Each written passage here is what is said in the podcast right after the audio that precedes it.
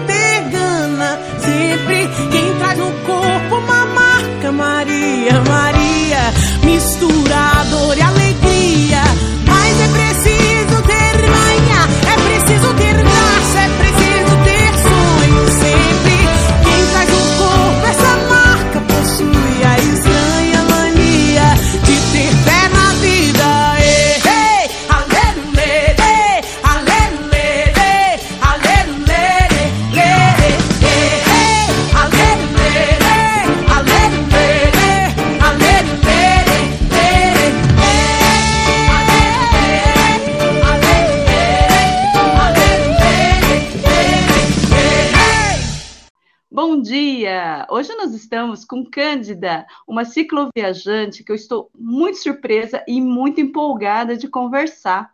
Eu conheci através do Igor, do Dialogando por Aí, quando ele fez uma série de vídeos de mulheres cicloviajantes. E uma das que eu não conhecia justamente a Cândida, que agora a gente tem se falado um pouco mais através do perfil das mulheres cicloviajantes no Instagram, e resolvi convidar a Cândida, além de participar do nosso grupo do WhatsApp das mulheres cicloviajantes, eu convidei a Cândida para contar um pouquinho mais da sua trajetória na estrada com bicicleta, e eu fui surpreendida. Uma mulher porreta, uma mulher que já fez muita viagem. Eu tô louca para conversar com a Cândida e deixar ela falar. Eu vou deixar ela aqui gravando, vou fazer minhas coisas aqui em casa ouvindo, porque ela tem muita coisa para contar. Bom dia, Cândida. Bom dia, Suzy, tudo bom? É um prazer estar participando aqui do, post, do podcast. Eu estou muito feliz também estar participando do grupo das mulheres cicloviajantes. Me encontrei, né? O mundo que a gente vive, a gente são poucas pessoas que viajam de bicicleta e principalmente mulheres. E nossa, me encontrei no mundo maravilhoso agora no grupo, tanto do WhatsApp quanto do Instagram. Agradeço muito o teu convite. Pois é, menina, você sabe que isso está sendo assim, uma surpresa diária de mão dupla, porque o grupo do WhatsApp surgiu em abril do ano passado, justamente porque a gente fica num meio predominantemente masculino e a gente acha que a gente é minoria mas na verdade nós estamos numa massa grande crescendo e com uma cumplicidade, uma uma parceria, um companheirismo muito grande. E toda vez que uma mulher encontra outra que viaja, parece que a gente fala assim: nossa, você existe também. então é muito gostoso isso. E o que eu vejo que está acontecendo justamente é isso, né? Através da, das conversas, mesmo no grupo, mesmo com o perfil, ou quando nós mesmas, nos, nos nossos perfis pessoais, nós, nós, nós encontrávamos outras mulheres, a gente já se empolgava, já se conectava, começava a conversar. E agora, através do do canal de podcast, o que está acontecendo é exatamente isso. Mais mulheres estão vendo outras histórias de pessoas que já foram.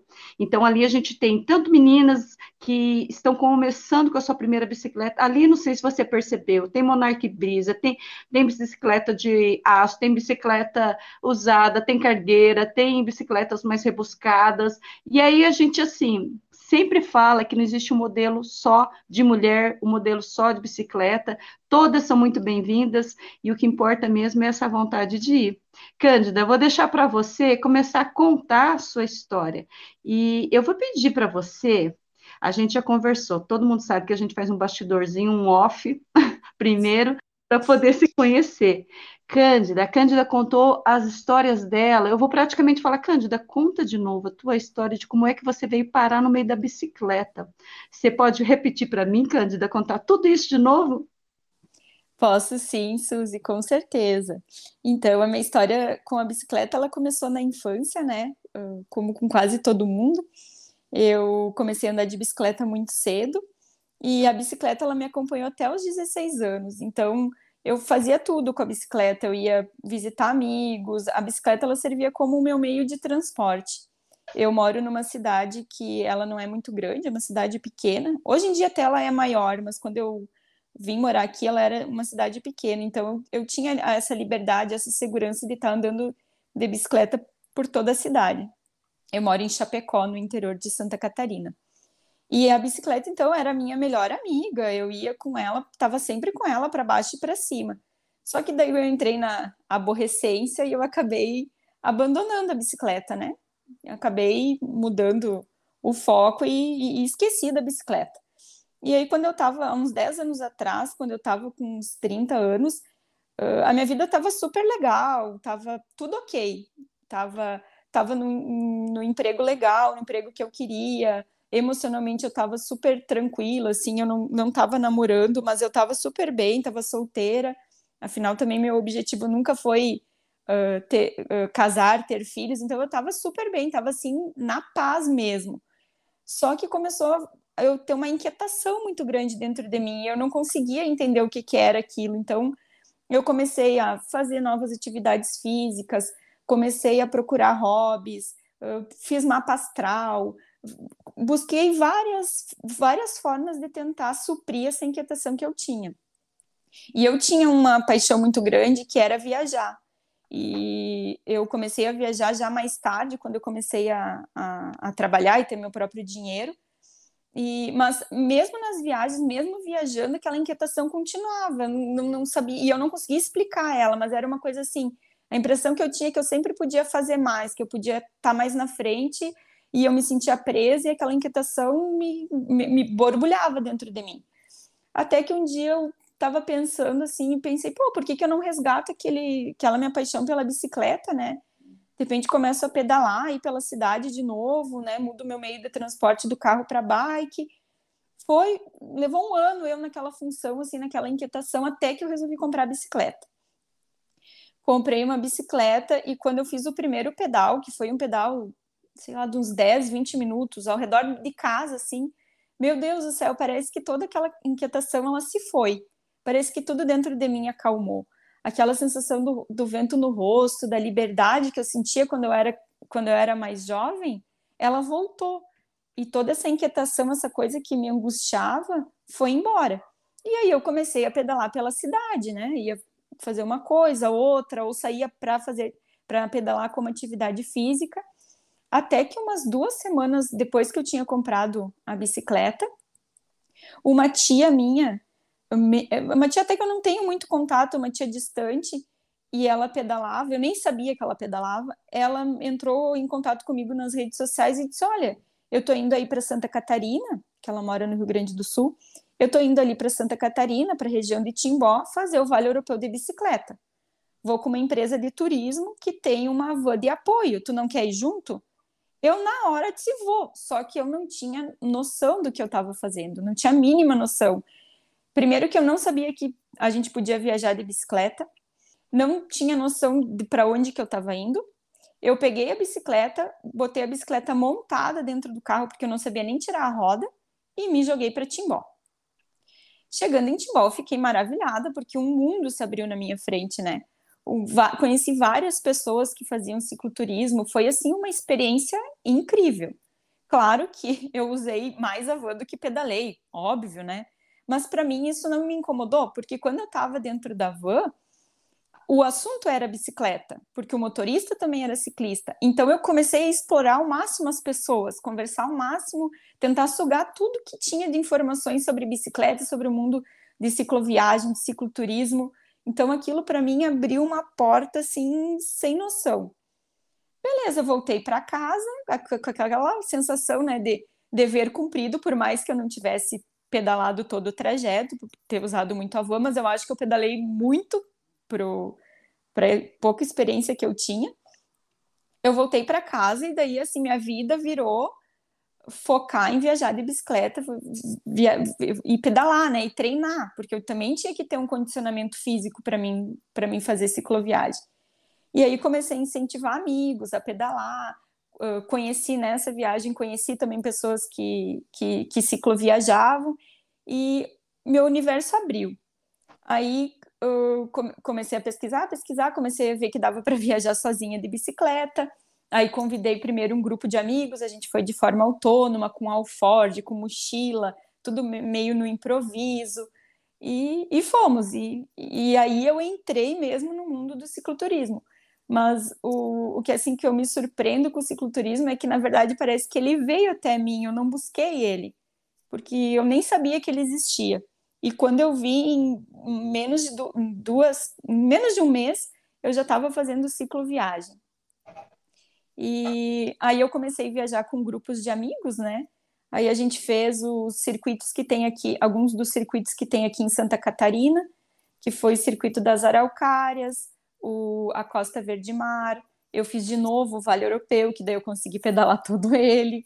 Uh, a gente fez alguma, alguns circuitos no Rio Grande do Sul, como o, o uh, uh, Cascatas e Montanhas.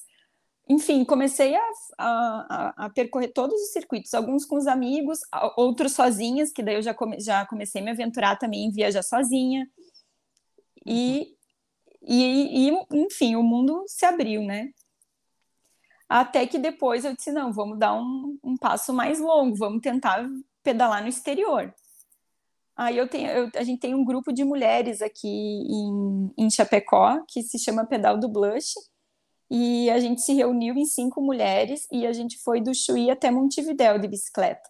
Foi uma viagem épica, assim, porque, nossa, o que a gente aproveitou, deu perrengue, deu de tudo, assim, foi, mas foi uma viagem incrível, assim, a gente tava simplesmente apaixonada pela viagem, por aquilo que a gente estava fazendo, até porque foi a primeira viagem das meninas de, de, de bicicleta, né?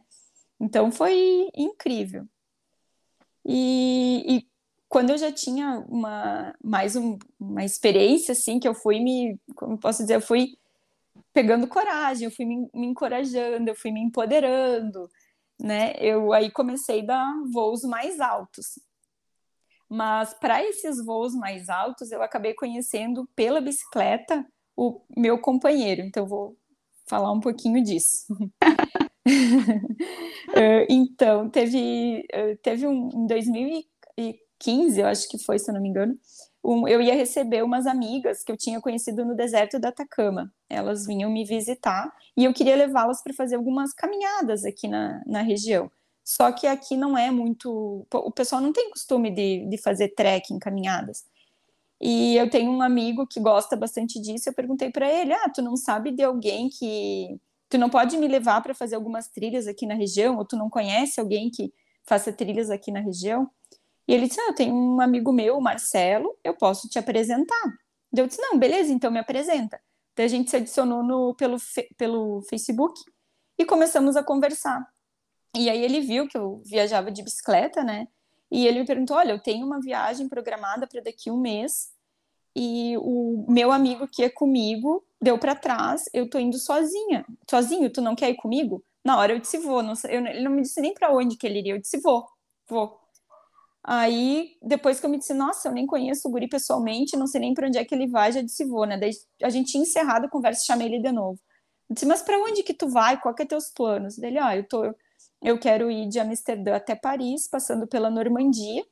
São em torno de 25 a 30 dias de viagem.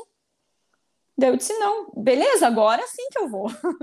Porque adorei o trajeto, né? Adorei, amei, super romântico. Pensei, né? Beleza.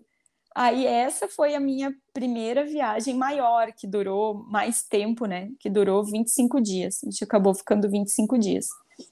E nessa viagem, eu, a gente acampou, a gente fez ela mais de uma forma mais selvagem, assim. A gente não ficou, a gente até ficou em alguns hostels, mas a, a, viagem ela foi mais bruta e eu nunca tinha feito uma viagem assim mais mais bruta, né? Eu sempre viajava, levava a minha a minha bagagem, mas eu ficava em pousada, em hotel, em hostel. Eu não não, não, não tinha barraca, não sabia montar uma barraca, né? Enfim, e nessa viagem com o Marcelo, outras possibilidades surgiram na minha frente, né? Que era o acampar selvagem, o, o, o levar uh, equipamento de cozinha, de preparar sua própria comida, e aquilo ali, meu Deus, aí sim. Eu, eu, eu lembro que eu fiquei maravilhada, eu disse, meu Deus do céu, é, é isso que eu quero, é, é dessa forma que eu quero que eu quero viajar, que eu quero fazer as coisas, né? E eu lembro que eu, a minha cabeça borbulhava, borbulhava, borbulhava, a viagem inteira borbulhando. E, e, e, vendo também coisas lindas e, tendo contato com outras línguas, uh, uh, tendo dificuldade na comunicação na França, porque por mais que eu arranhe o inglês, eles não, como era no interior da França, eles não falavam nada inglês, eles não ajudavam a gente em nada. Enfim, nós foi maravilhoso, maravilhosa a viagem. Aí eu cheguei, aí eu voltei para o Brasil, voltamos para o Brasil, né? Eu e o Marcelo começamos a namorar, né? Depois da viagem, começamos a namorar. E ele tinha um sonho que era uh, atravessar o Alasca de norte a sul, de Dead Horse, uh, Prudhoe Bay, até Anchorage. E na volta dessa viagem a gente começou a trabalhar nesse projeto.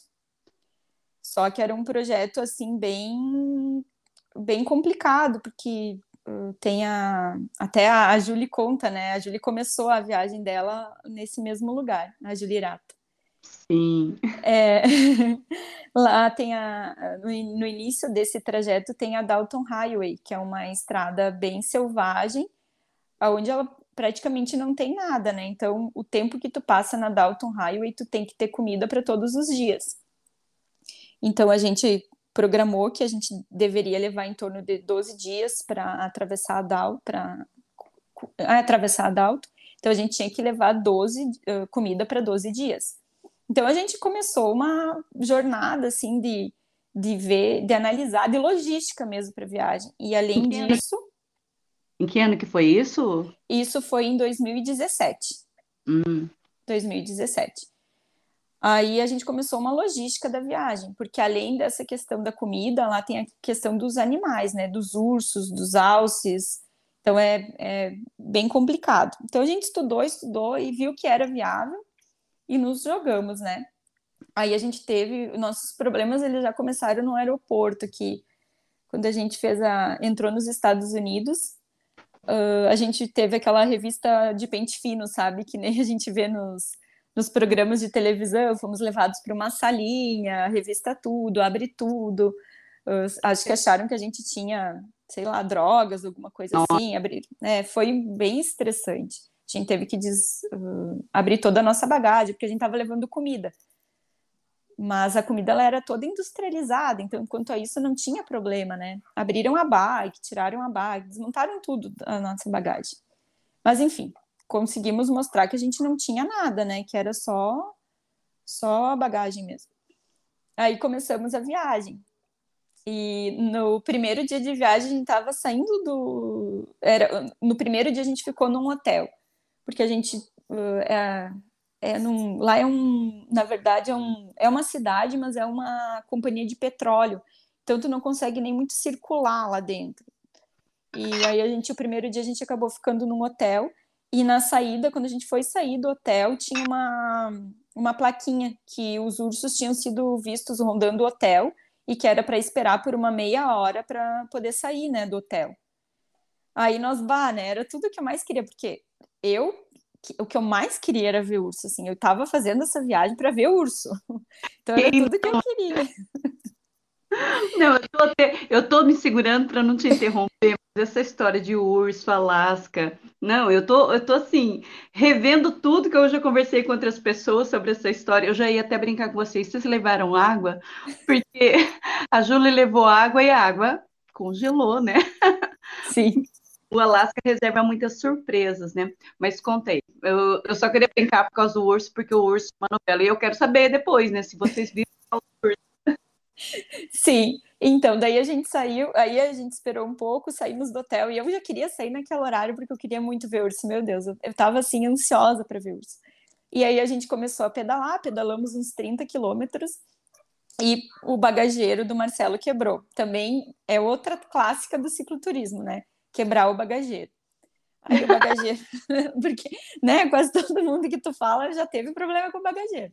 Nossa porque a gente tava com muita, muita, muita carga, né? A gente tinha uns 20 quilos Quanto só de comida. Quanto de peso você sabe? A gente tinha uns, uns 35 quilos cada um, porque a gente tinha muita comida. A gente tinha uns 20 quilos só de comida. Não, então vocês estavam bem, porque se não me engano, a Júlia saiu com 70 quilos. Ela muita coisa. Acho que estava pegando no caminho. Sim, não, a, Ju, a Júlia saiu com muita coisa, muita coisa mesmo. Tanto que depois ela acabou se livrando de um monte de coisa, né?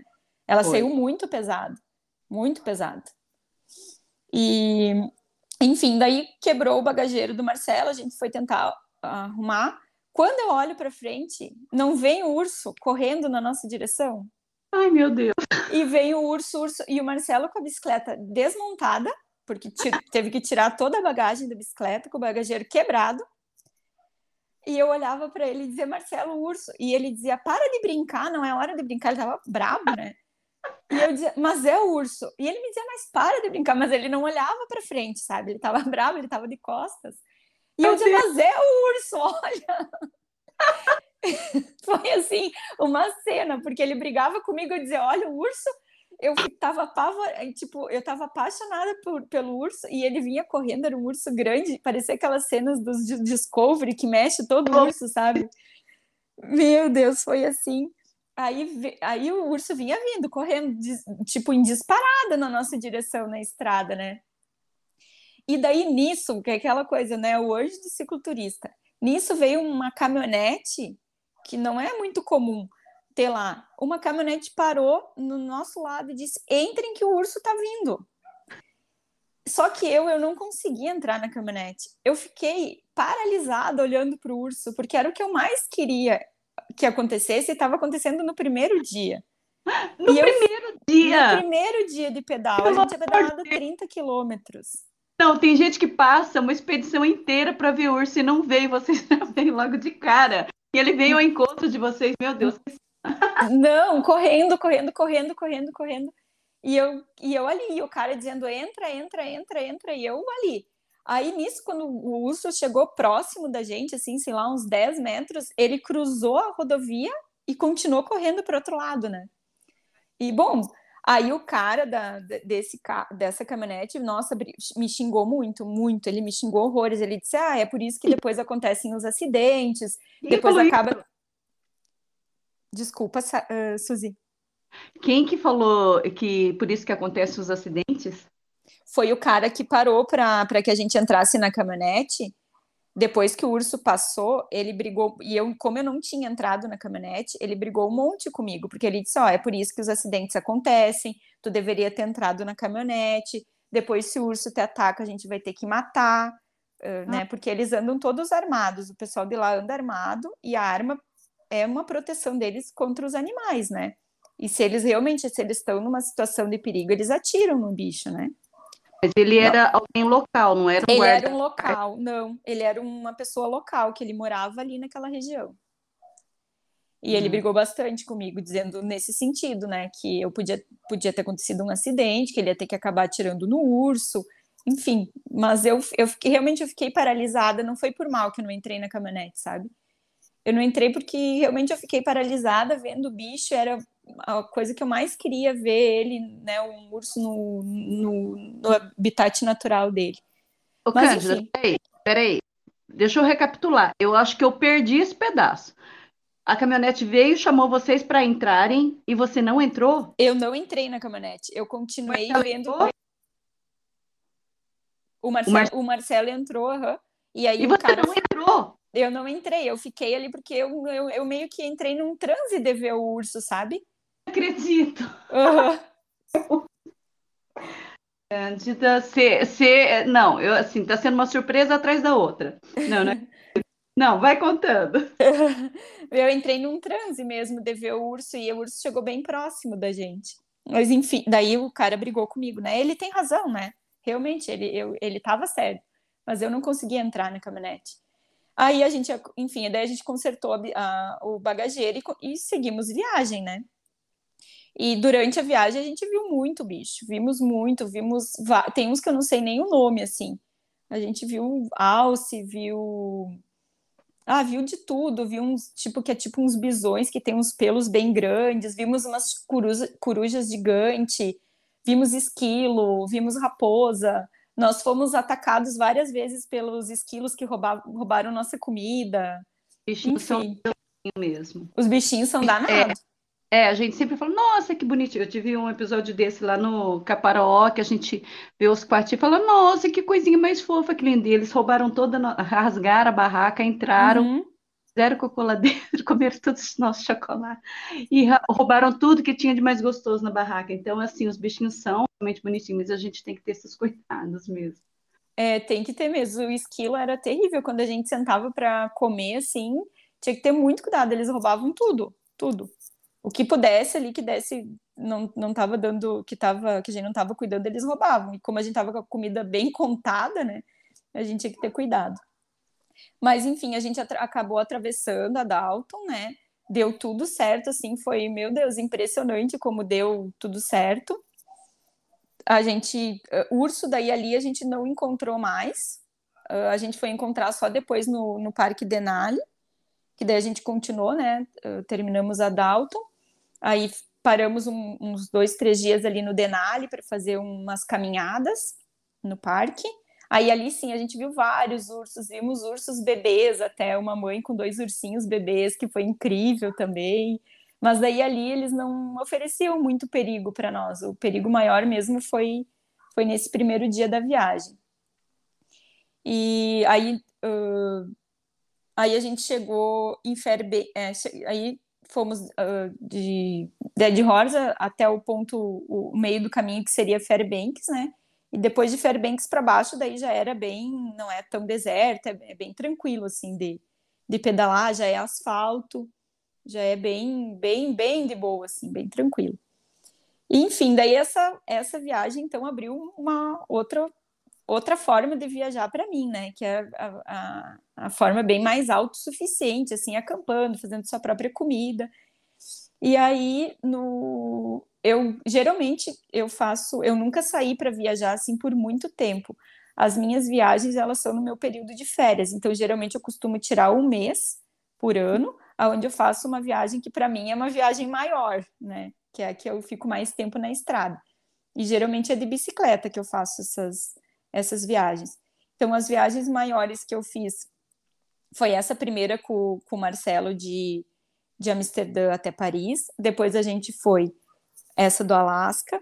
No ano seguinte, uh, eu queria fazer, como o Marcelo tinha feito a viagem dos sonhos dele, que era do Alasca, eu queria fazer a minha, que era pelo Reino Unido. Que eu não sei porque eu, eu tinha, tenho um encantamento assim com rainhas, princesas, príncipes. E daí nada melhor do que o Reino Unido, que tem isso ainda muito, muito ligado né, com a história do, do país. Então a gente se organizou tudo para ir para fazer essa, essa viagem. Só que um pouco poucos tempo antes da viagem, o Marcelo não deu um problema e ele não pôde me acompanhar. E aí eu entrei na minha primeira viagem solo pelo, no exterior, né?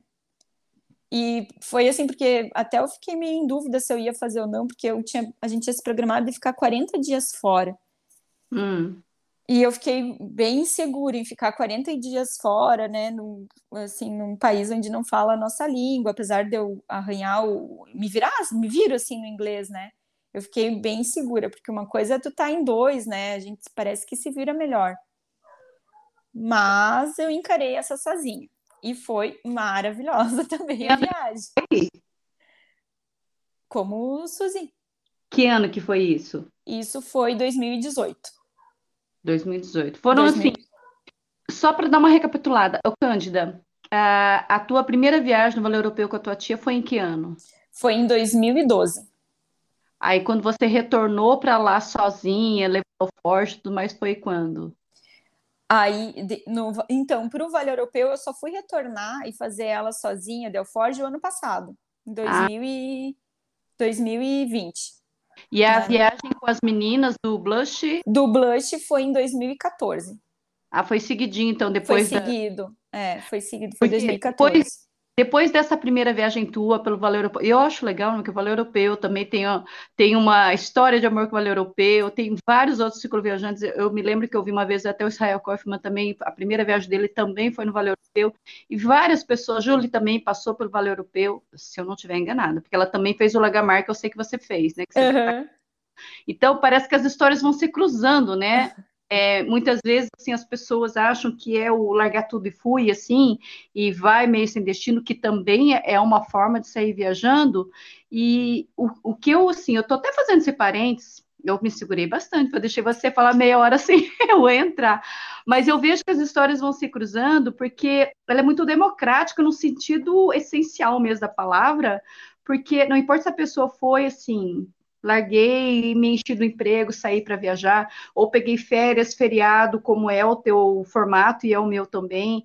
É, se a pessoa começou por circuitos de cicloturismo sinalizados com uma certa segurança também, ou se ela caiu na estrada, vou do norte ao sul do Brasil, do sul para o norte, se vou pela América do Sul. Então, o que eu mais gosto no cicloturismo e que você, na tua fala até agora, você está falando, é que ela abraça todo mundo. Todo mundo pode abraçar o cicloturismo, porque ela não, não impõe regras.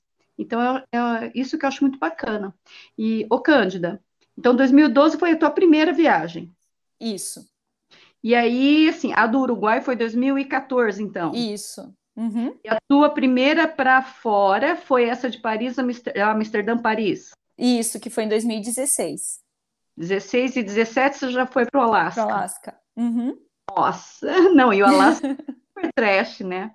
Tá, é. pode continuar. Só para faz, dar assim, fazer uma linha do tempo sobre as tuas viagens. Tá. É, Cândida. Então, aí 2017 eu fiz o Alasca, 2018 eu fiz o Reino Unido sozinha. 2019 eu fiz a Islândia sozinha. E 2020, como estava nessa função da pandemia, eu fiz uma viagem aqui por Santa Catarina. Uh, e aí eu fiz de novo o Vale Europeu, mas não fiz só o Vale Europeu, eu saí de Bom Jardim da Serra, ali na, na serra, perto da Serra do Rio do Rastro, fui descendo, passei por Urubici, da onde a, a Natasha, eu acho que... Ah, ela tá lá. Ela tá lá, né? Tá. Uhum. Uh, passei por Urubici, fui até Timbó e fiz o Vale Europeu. Fiquei uns 20 dias, eu acho que foi na, na estrada pedalando por aqui. Hum. É quintal de casa, né? Quintal de casa, quintal de casa, uhum. quintal de casa. É, eu acho que mais ou menos é, é, são essas são essas viagens assim maiores. Claro, fiz várias outras pequenas nesse meio tempo, né? De feriadinho, né, programa uma viagem aqui perto de casa, ou faz algum circuito já pré-definido, ou a gente faz mesmo a rota no, no, no, GPS. Enfim, né, eu tento aproveitar o máximo que eu posso dos feriados e férias para fazer viagens de bike. A, a, última viagem que você fez, então, foi qual, Cândida? A última, a última que eu fiz foi esse ano, que foi para a Serra do Espinhaço. Que ah, foi de. É, que eu fui sozinha também. Conta um pouquinho dessa viagem. É, é, ela é assim, ela é mítica, né? Ela é uma coisa é. assim, que eu quero ouvir a tua fala, porque eu me lembro quando eu acompanho bem de pertinho, né? Os mapeamentos do Olinto e da Rafa, e eles fizeram um trabalho bem legal na, nessa, na parte sul. Eles, na verdade, eles estão ligando o Brasil inteiro, né? Que é o projeto deles.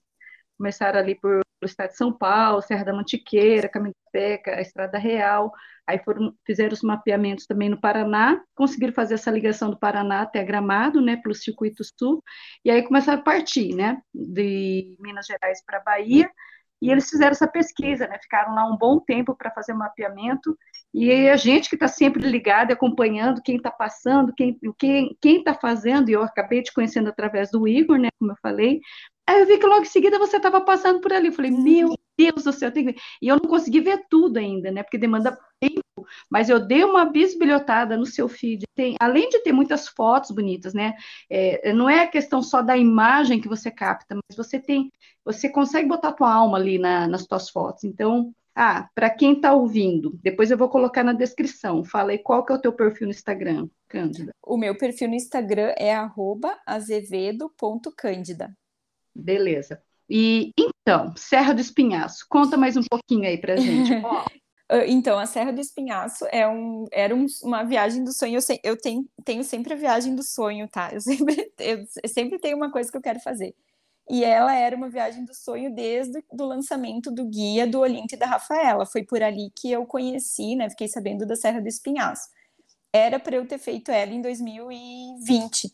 Só que daí, em função da pandemia, eu acabei optando por fazer uma viagem no quintal de casa, como eu já falei, né? E aí, em 2021, como a situação estava mais controlada, eu resolvi me aventurar e fazer a, a Serra do Espinhaço.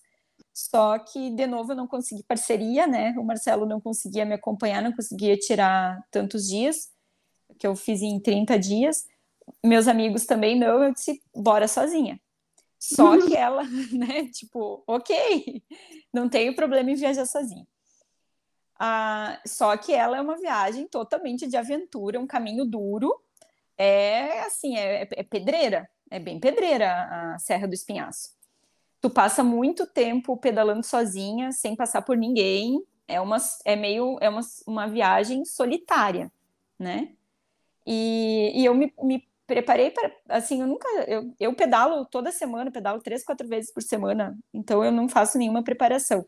Mas eu sabia que ela exigia que eu levasse o mínimo de carga possível, porque eu sabia que a Serra do Espinhaço, só para localizar, ela vai de Diamantina, Minas Gerais, até a Chapada Diamantina na Bahia. Então, em Minas, pedalar sempre é tranqueira, né? Tu vai ter morro, tu vai ter. Não, fora o mineirinho falar, ah, é logo ali.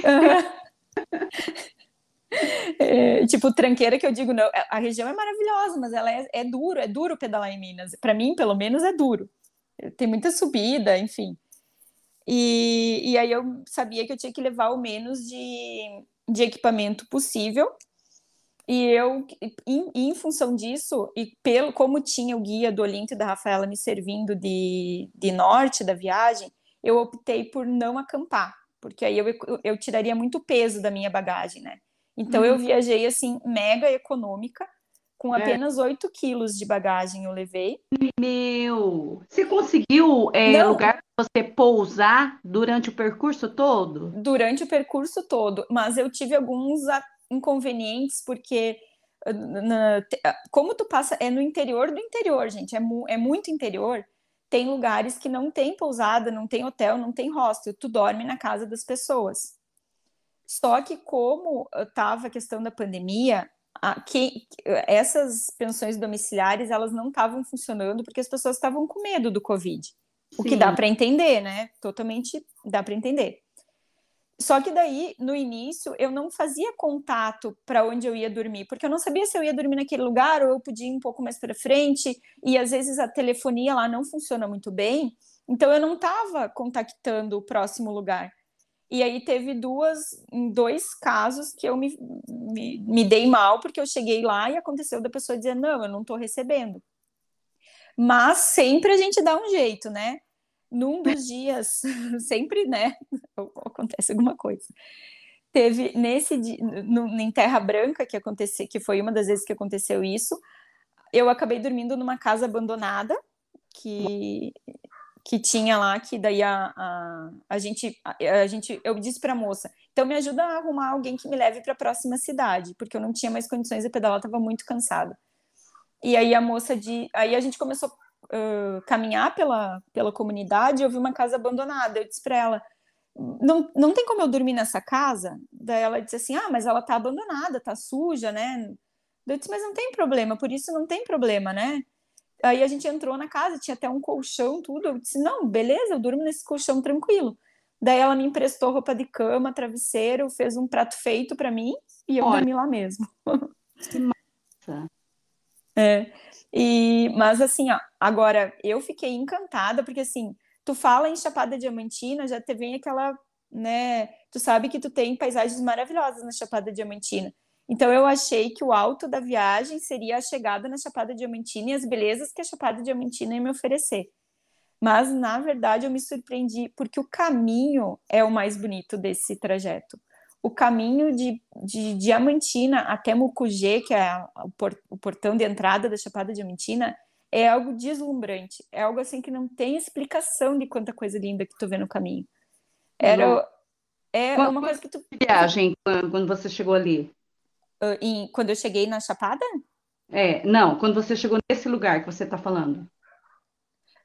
Em, em, em, em Mucugê eu cheguei e eu estava com 20 e poucos dias de viagem. A, a viagem toda levou quantos dias? 30, 30 dias. Ah, tá. Pode continuar.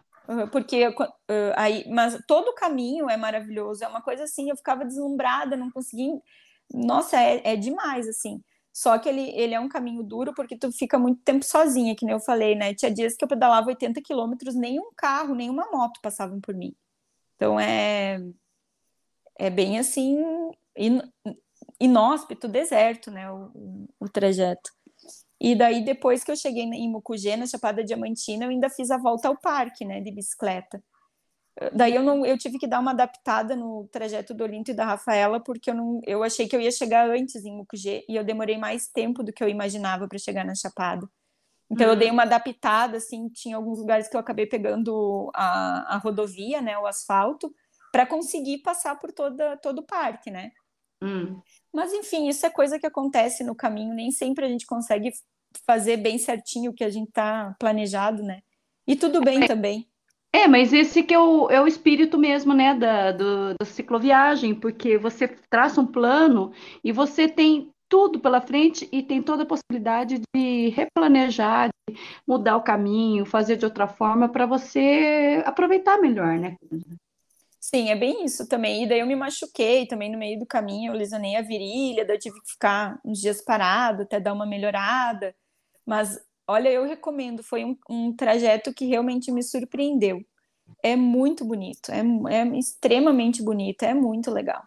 Aí eu tive um acidente também na, chegando em Terra Branca. Também eu, te, eu tenho, tu chega no Rio Jequitinhonha e tu tem que atravessar o rio para chegar na, na comunidade. E tu tem ou como atravessar o rio caminhando pelo val, que é um lugar onde ele é mais baixinho, ou tu pega uma balsa. E ah. co como o rio estava meio cheio e o val não estava bem marcado, eu achei melhor pegar a balsa. Hum. E da onde, eu, da onde eu tinha encontrado o rio até a balsa tinha uma trilhazinha de areia que ficava assim a uns dois, três metros para cima do rio. E eu fui indo, fui empurrando a bicicleta que eu não conseguia, não conseguia pedalar, era muito fofa a areia. E aí eu olhei a balsa, a balsa estava vindo, né? Eu disse, bah, vou dar uma aceleradinha para o balseiro me ver e esperar, né? Quando eu dei a aceleradinha, a estrada despencou, caiu a bicicleta no rio. Sim. Caiu porque era uma areia batida, fofa, fofa assim, sabe? Ela caiu, simplesmente caiu o caminho que eu tava. Caiu e a bicicleta no rio me deu um, uma, uns segundos de perda de memória, assim, sabe? Nossa! É, eu, e eu não sabia onde é que eu tava. Tipo, me deu um negócio assim, tipo, sabe que eu não sabia onde é que eu tava, o que, que tinha acontecido, deu uma perturbada na minha cabeça, sabe? Meu Deus! E eu fiquei presa nos galhos, daí eu não conseguia me mexer, eu não conseguia me levantar assim para ver onde é que eu tava. E daí eu só vi o céu na minha frente, assim. Meu, foi bem intenso. Mas daí o balseiro viu, né, que eu caí, e aí ele veio me resgatar. Mas no fim não aconteceu nada em mim, nem na bicicleta, nem na bagagem, nada. Nada. É, era a beiradinha, era o barranco, a margem Era um rio. barranco, era na margem do rio. Uhum. Nossa, menina. Mas eu levei um susto, meu Deus, fiquei perdi um pouquinho assim a, a memória assim por um segundo, sabe? Não consegui entender o que estava acontecendo. Mas no fim deu tudo certo, sempre dá certo, né? Dá. É, tudo que aparece a gente vai se o caminho vai se abrindo, na verdade, né? Muita gente acaba travando, paralisando antes de ir, nem tenta e já desistiu, né? O, se acontecer, eu lembro que a gente sempre conversa essas coisas, principalmente ali no grupo, né? A, a gente recebe incentivos, mas não é, to, não é todo mundo que é capaz de incentivar, né? Parece, aí, mesmo tendo um crescimento muito grande no cicloturismo, ainda tem muita gente que vê como uma loucura. Então, pode ser que seja a família ou amigos, os colegas de trabalho, ficam assim, olham para a gente e falam, não, você tá louca, você vai, que nem a Mônica acabou de lançar o livro dela, né, Sozinha Sua Louca, né, que é uma frase recorrente para nós, né, principalmente as mulheres, mas você vai sozinha, você tá louca, né, onde se viu, né? Então, quando a gente fala né, que o caminho vai se abrindo no caminho, é justamente isso, porque se a gente desistir antes de tentar, quer dizer, você nunca vai saber se teria dado certo, né? Eu acho que isso é a coisa que a gente mais vive, né, durante uma cicloviagem, né? né com certeza, eu mesmo assim sou uma, uma prova viva disso, né? Porque se cada vez que eu convido as pessoas, elas dizem não, ou realmente elas dizem, tu é louca, que isso é o que eu mais ouço aqui, né, na, na cidade onde eu moro. Agora o pessoal já está meio acostumado. Mas no início, meu Deus do céu, era assim, ó, eles chegavam me, olhar de cara torta, assim, achando, tendo certeza que eu era louca de, de ir sozinha, sabe? Agora todo mundo já brinca, já quer saber da, da próxima aventura, já quer, né? Já todo mundo me pergunta, e aí, qual, qual que é a próxima? Ai, que bom, né? Mudou a frase, mas, mas você vai? Não, agora qual que é a próxima? Muito bom, uma evolução. É uma evolução, daí já nem questionam se eu vou sozinha, se eu não vou, o pessoal já acostumou mesmo, sabe? E sempre deu certo, claro que várias coisas de imprevistos acontecem, acontecem, mas sempre se tem uma solução, né? Nem que seja pegar uma, seja pegar uma carona. Sim, é, né? é outra coisa. Eu me lembro que eu conversava com uma das meninas também que estava viajando, e, meu, a gente já vai para o meio da bicicleta, para o meio da viagem, né? Mesmo que não seja de bicicleta, né? Você viajava de outras formas também, eu também gosto muito dos outros formatos todos da, da viagem. E as pessoas têm mania de colocar em gavetinhas, né? Em caixinhas onde uma não conversa com a outra. Então, se você fala que você vai sair em bicicleta, tem gente que fala, pensa que é só de bicicleta, né? Com a Natasha a gente conversa muito sobre isso, porque além de cicloviajante, ela é montanhista, e ela para, estaciona a bicicleta e vai fazer o trekking. Ela descobriu lugares assim fantásticos que você precisa deixar a bike encostada e seguir. E uma outra menina que eu conversava algum tempo atrás falava justamente isso, a hora de parar, pedir uma carona, botar a bicicleta no caminhão, no ônibus, no carro e seguir, pular um pedaço. Até mesmo num dos vídeos do Olinto da Rafa, uma parte que era no Oriente Médio, que eles estavam fazendo um trecho que estava intransitável, estava perigoso, colocava em risco mesmo puseram a bicicleta no ônibus e foram continuar num outro trecho. Então não tem nada demais. E tem muitas pessoas que não se permitem, apesar de já terem se permitido a viajar de bicicleta, colocam em rótulos e caixas, né, que é isso que eu estou falando, como se fosse proibido é, passar um trecho sem ser pedalando. E é uma presa de espírito isso, na minha opinião, porque a gente tem que ir vendo o que aparece e seguindo da melhor forma e principalmente prezando pela segurança da gente, né, Cândida? Que é muito ainda mais quando é viagem solo. É, é, com certeza. Até eu, eu hoje, hoje, né, depois que eu fiz a, a, a, Serra do Espinhaço, eu penso assim, era uma viagem que podia dar tudo errado, mas ela deu tudo certo, né? Porque podia, porque eu, fiquei, eu ficava muito tempo sozinha, eu ficava muito tempo sem passar por ninguém, a estrada era muito ruim, Uh, teve lugares onde a estrada mudou, onde eles fecharam a estrada. Eu tive que desmontar toda a bicicleta, pular cerca, passar a ah. bicicleta por cerca. Então, tipo, teve. E aí eu pensei, pô, se fechar a estrada daqui um pouco é porque não querem mais que passe, né? É, tem essa questão. Né? Então, tipo, nossa, eu, hoje eu penso, eu disse, e eu não tinha nada, tipo, o celular não pegava lá em lugar nenhum. Eu comprei vários chips para ver se ia mudando o chip conforme a operadora pegava, mas não pegava em lugar nenhum. Então, tipo, é uma tipo, boa eu... segurança também essa que você deu, pela questão de sinal de rede, né? Mas você vê, mesmo com tudo isso, a gente às vezes fica incomunicável, né? Eu era incomunicável, né? Incomunicável. Então, assim, é realmente. Aí até agora eu comprei alguns, alguns equipamentos ali para uma próxima eu ter mais segurança, sabe? Porque realmente, se acontecesse alguma coisa comigo, eu poderia estar tá meio lascada, sabe? Na, de, de repente cair, alguma coisa assim, porque eram lugares bem desertos, assim, de, de pessoas. Hoje, parando para analisar, né? Na hora, não, na hora, meu Deus, eu tava faceira, feliz da vida, fazendo Serra do Espinhaço. Mas parando hoje para pensar, eu, eu digo que é uma viagem que deu tudo certo, mas ela tinha, ela tinha potencial para dar errado. Mas você sabe que eu, eu vejo assim, né? São aprendizados, né? É, é, exatamente isso, que né? A Raquel, que é do grupo, a primeira viagem dela, é, ela chegou a ouvir assim, mas como que você vai viajar se não sabe nem arrumar um pneu, né? E era uma viagem bem pequena, de um feriado. Sim.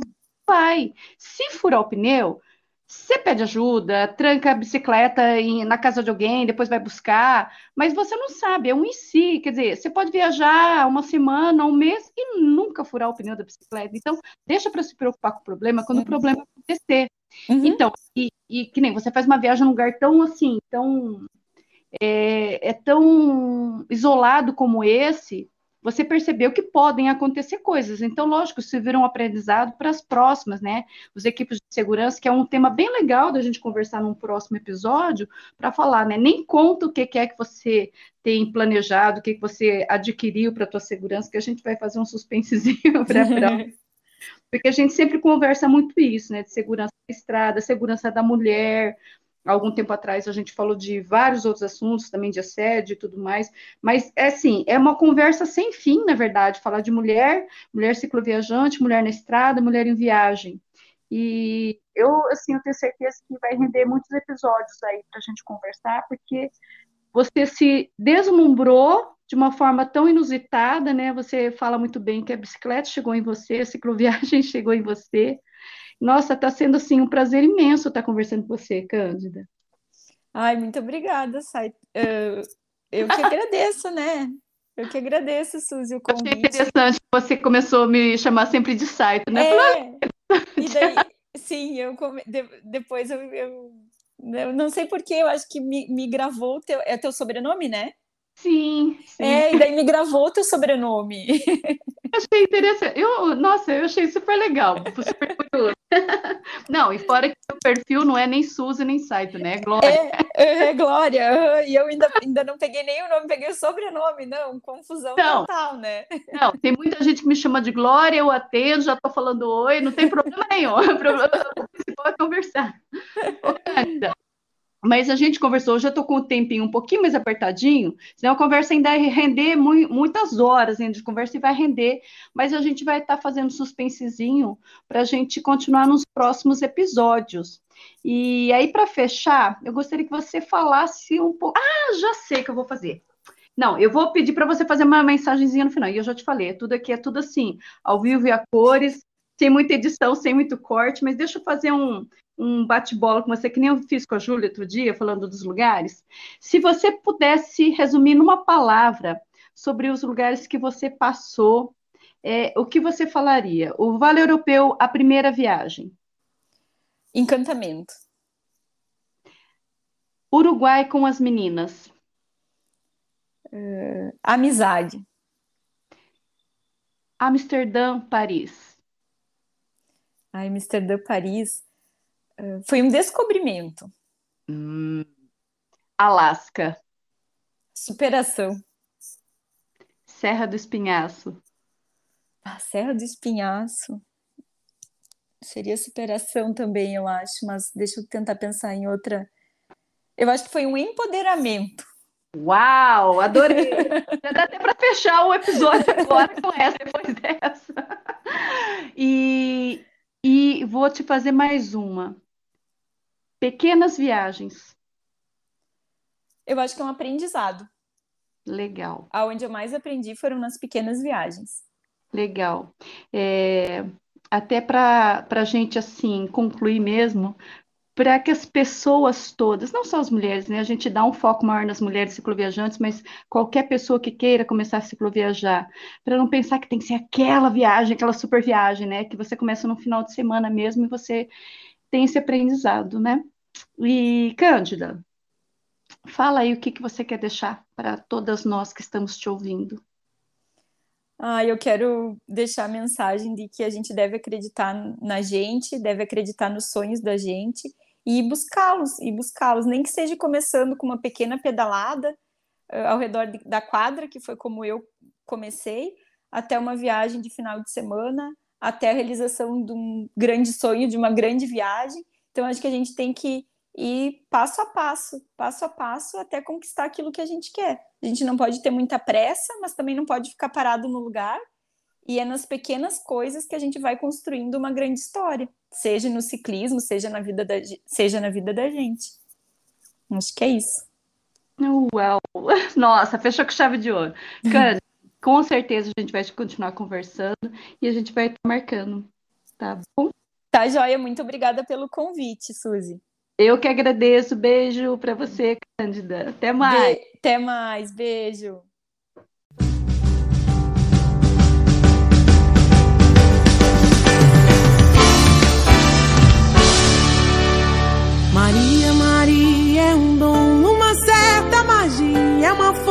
Que nos alerta. Uma mulher que merece viver e amar como outra qualquer do planeta. Maria, Maria é o som, é a cor, é o suor, é uma dose mais forte lenta de uma gente que ri quando deve chorar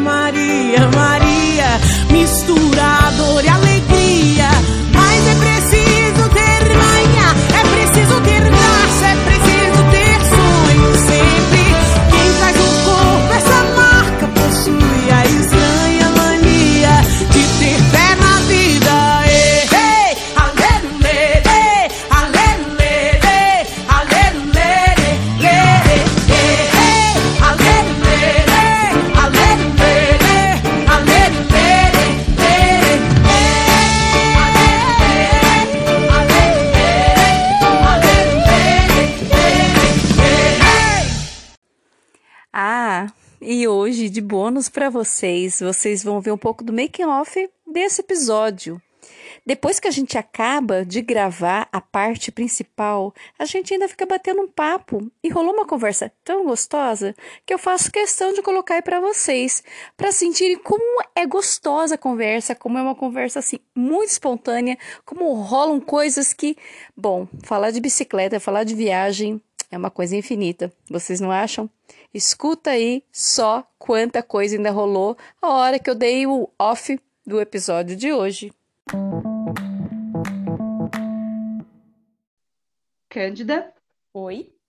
Agora, eu, agora eu já vou cortar, tá? Tá. Ó, é, aí eu costumo fazer assim. Eu peço. Bom, você já me mandou duas fotos, mas se você tiver alguma foto especial pelo conteúdo que a gente conversou nesse episódio, se você quiser escolher uma, ou duas, aí eu vejo qual que fica legal para fazer edição para a capa. Uhum. E músicas, eu costumo pedir uma ou duas músicas é, que te tocam, que dizem de você e disso tudo, dessa história de cicloviagem, que eu sempre faço edição com músicas também. Uhum. Aí, se você quiser contar alguma coisa importante para eu colocar na descrição desse episódio, você pode me mandar também. Que aí eu desenvolvo um texto, a capa, e já vou estar tá colocando essa semana esse episódio. Tá, joia, eu te mando sim, pode deixar. Ai, nossa, menina. E deu certo, a 9h58 tá dentro do programa. Eu, eu já estava começando a olhar o relógio, até no final eu me apressei não. um pouco, me acelerei, porque eu disse, tá dando tempo, senão não, eu deixar a Suzy se atrasar.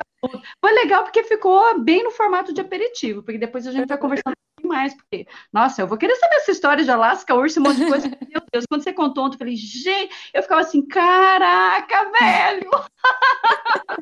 então, fora, que eu convivo muito com homem, né, com corrida de aventura, quando agora tá tudo parado. Mas quando eu ando muito com eles, eu falo muito palavrão. Eu falei, gente do céu, eu viro um homem, sabe? e aí essa história, assim, a minha frase de espanto hoje é caraca, velho! Aí de vez em quando eu solto umas dessas, meninas racham de rir quando eu sabe? E a hora que eu ouvi, eu falei, meu Deus do céu, bem que o Igor falou, essa menina é porra, essa é da porra. Ele fala bem assim, né? É, ele fala. Gente, sabe, eu, eu fico assim, nossa, perdi de conversar com a Cândida antes, quando ele já fez os, os episódios né, no canal dele. Uhum. Eu perdi de conversar com você antes, mas eu tô super feliz de você ter vindo para o grupo, sabe? Ali é um acalento, sabe? Uhum, é verdade. Estou muito feliz. Eu acho que, eu acho que assim, é, isso me deixa feliz porque, ao contrário que muita gente pensa, muitas vezes eu fico assim, perdidaça e fico, o que, que eu estou fazendo com a minha vida? sabe, aqueles momentos assim. Sim, de reflexão. De é, coitadinha de mim, sabe? E, está sendo muito gostoso, sabe? Eu sempre tive ligação com palavras, né? Com escrever. Uhum. Indo um pouquinho. Vídeo não, assim, produção de vídeo para canal meu, meu só tem as coisas do livro, mas participar de vez em quando com outra pessoa. Aí quando eu comecei com essa história de podcast, falei, gente, me encontrei de novo. Uhum. é muito eu, eu assisti umas lives tuas depois que eu fui ligar que era tu, sabe? Eu assisti com a Júlia, assisti com, com mais outras pessoas. Nossa. Mas já faz tempo, tipo, já faz é. tempo. Eu, eu sou assim de marés, sabe? É. Eu escrevi muito já em blog, né? Eu tinha criado em 2010, mas os meus textos eram uns textões assim que eram até cansativos de ler, né? Empolgada, né? Sim. E aí depois, o ano passado, que eu, no início de pandemia, né? A gente fazia de tudo para passar o tempo, distrair Sim. os outros que estavam na estrada, isolado, né? Em isolamento. Uhum. Aí fiz muita live. Aí chegou uma hora que eu cansei, mas cansei mesmo. Falei, ah, não vou fazer mais. Até hoje não fiquei firme para fazer, né? E, e o escrever, né? Que assim, o livro também. Eu, a minha primeira cicloviagem foi no Vale Europeu, né? Sim. Eu levou cinco anos para o livro sair. E eu fui fazer a viagem para escrever o livro, não foi o contrário. Não foi Ah, não. que eu viajei. Não, foi justamente o contrário. Ah, Então, eu estava falando assim que a gente muitas vezes não acredita que, sabe, não importa se vai ter uma crítica boa, se todo mundo vai entender ou vai gostar.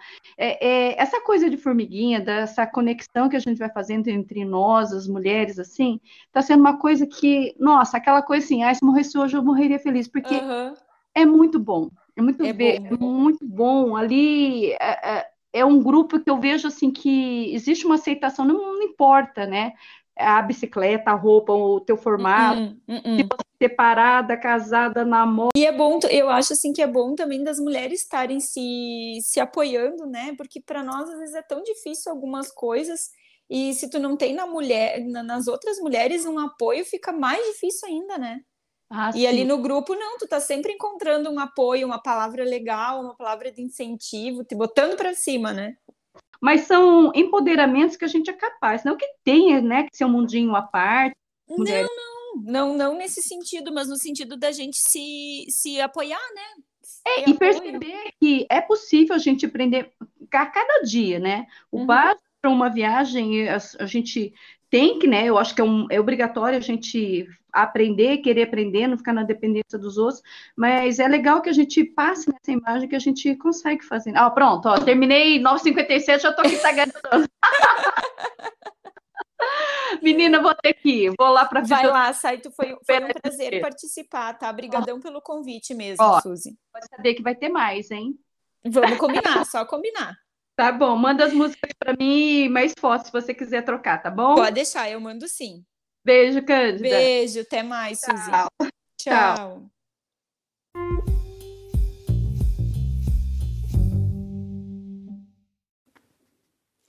Nossa, eu fiquei encantada com essa conversa com a Cândida. Eu não a conhecia, é, muitas das que eu converso eu já sei a história há mais tempo, e a Cândida eu conheci através do Igor, do Dialogando por aí, mas eu não cheguei a, me aproximar mais dela para saber da história dela. E agora, ultimamente, com o grupo das mulheres cicloviajantes, tanto no WhatsApp como no perfil do Instagram também, com um perfil coletivo, eu, eu acabei fazendo mais contato com mais mulheres ainda da, daquelas que eu já conhecia. E foi assim uma surpresa muito boa. E como a gente sempre faz uma conversa prévia para mais ou menos a gente estar tá sabendo os assuntos que estão mais assim para a gente desenvolver o podcast, eu conversei com a Cândida um dia anterior à gravação do episódio e pedi para ela, né, qual que é a tua história com a bicicleta e as viagens? Quando ela me mandou o áudio, foi uma surpresa assim total. Eu fiquei encantada, encantada com a simplicidade, com a humildade, com essa doçura dela contar. Desde que a bicicleta tinha ficado parada e ela dá uma voltinha no quarteirão. Eu achei isso o máximo ela contar isso, porque muitas pessoas ainda acham que a vida de um cicloviajante é feita de grandes coisas. E quando ela retornou para a bicicleta, foi uma voltinha no quarteirão.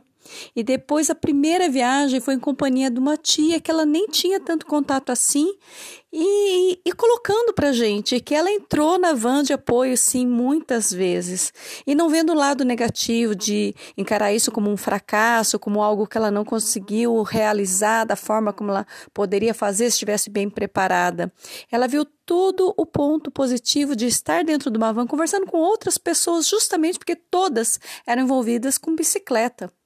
Ah, eu vejo assim o crescimento da Cândida uma coisa assim é de é de vazar os olhos da gente, é algo que a gente se encanta de ver porque a gente percebe que ela ela, ela cresceu muito nessa caminhada. Eu eu, olha, que eu sou uma pessoa das palavras e me fugiu as palavras agora. E ficou bem visível, né? Que eu tô tentando falar um pouco mais e tá difícil de de concluir a fala de hoje desse episódio.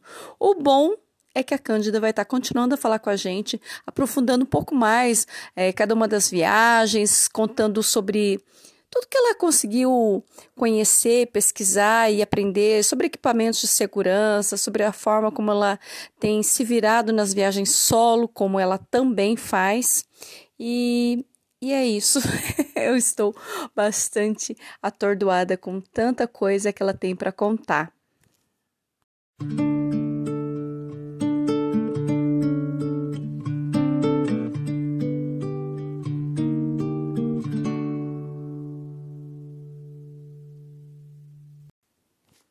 E aí, gostou?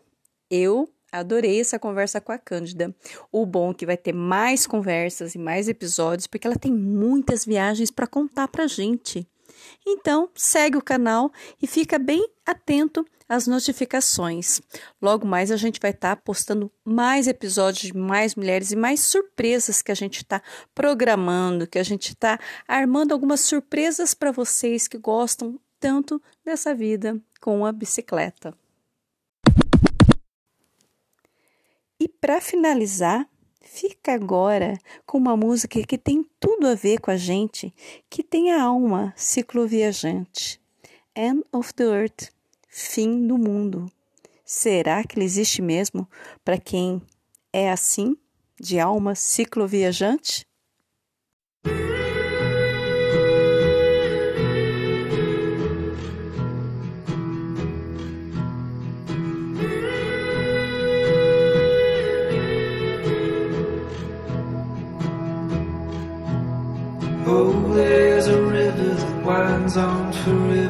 I'm gonna see where it leads. Oh, there's a mountain that no man has mounted. I'm gonna stand on the peak. Out there's a land that time don't command. Wanna be the first to arrive. No time for pondering why I'm wandering on while we both back. To the end, to the earth, would you follow me? There's a world that was meant for us to see. To the end, to the earth, would you follow me? If you will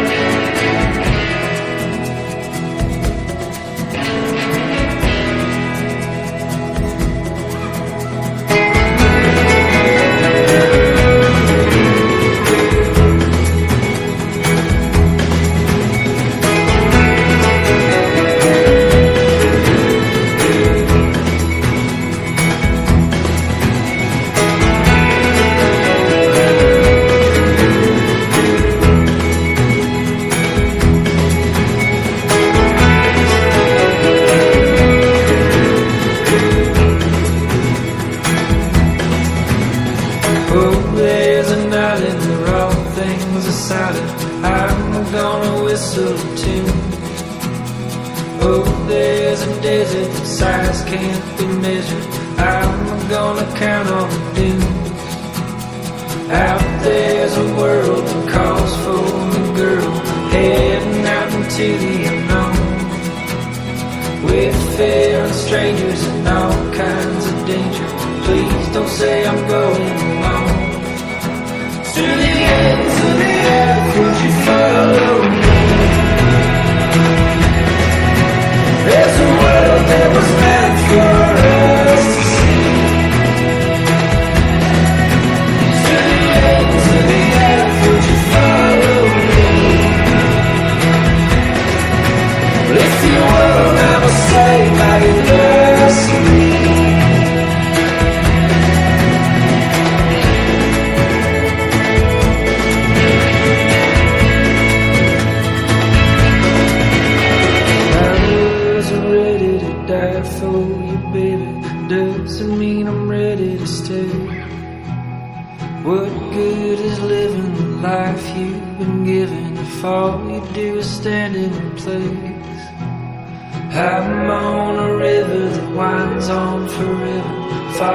Till I get where I'm going. Maybe I'm heading to die, but I'm still gonna try. I guess I'm going.